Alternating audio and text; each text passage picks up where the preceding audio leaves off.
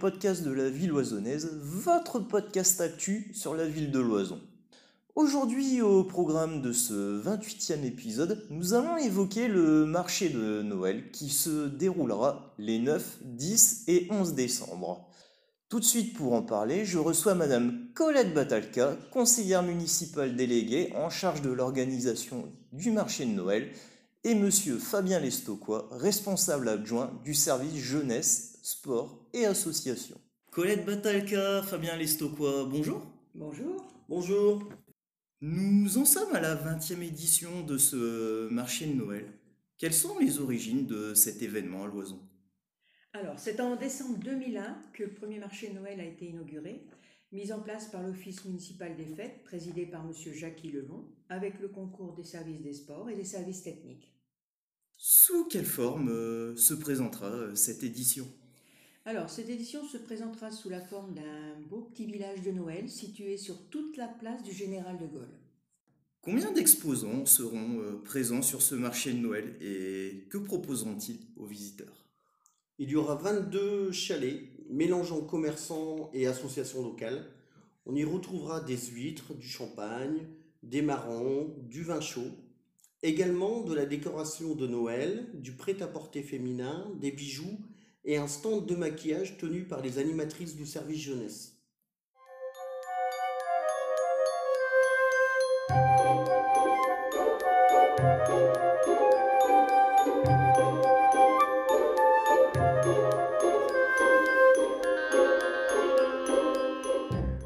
J'imagine qu'il y aura des animations tout au long de ce week-end de festivités. Vous pouvez nous en dire plus? Bien sûr. Alors, il y aura la descente du Père Noël depuis le haut de l'église, la présence d'un magicien, d'un jongleur, d'un cracheur de feu, d'un caricaturiste et d'un orchestre festif. Également, le samedi, à partir de 15h30, un concert de l'harmonie sera donné dans l'église.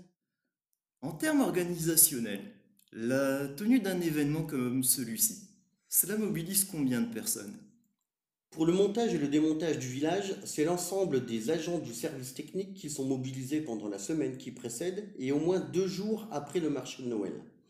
Le service communication s'est occupé du programme, des affiches, des invitations et de la diffusion de cette manifestation via la ville oisonnaise, le site et le Facebook de la ville.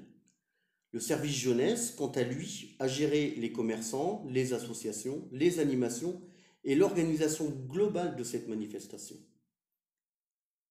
Pour nos auditeurs, où peut-on euh, retrouver le programme de ces trois jours de festivités?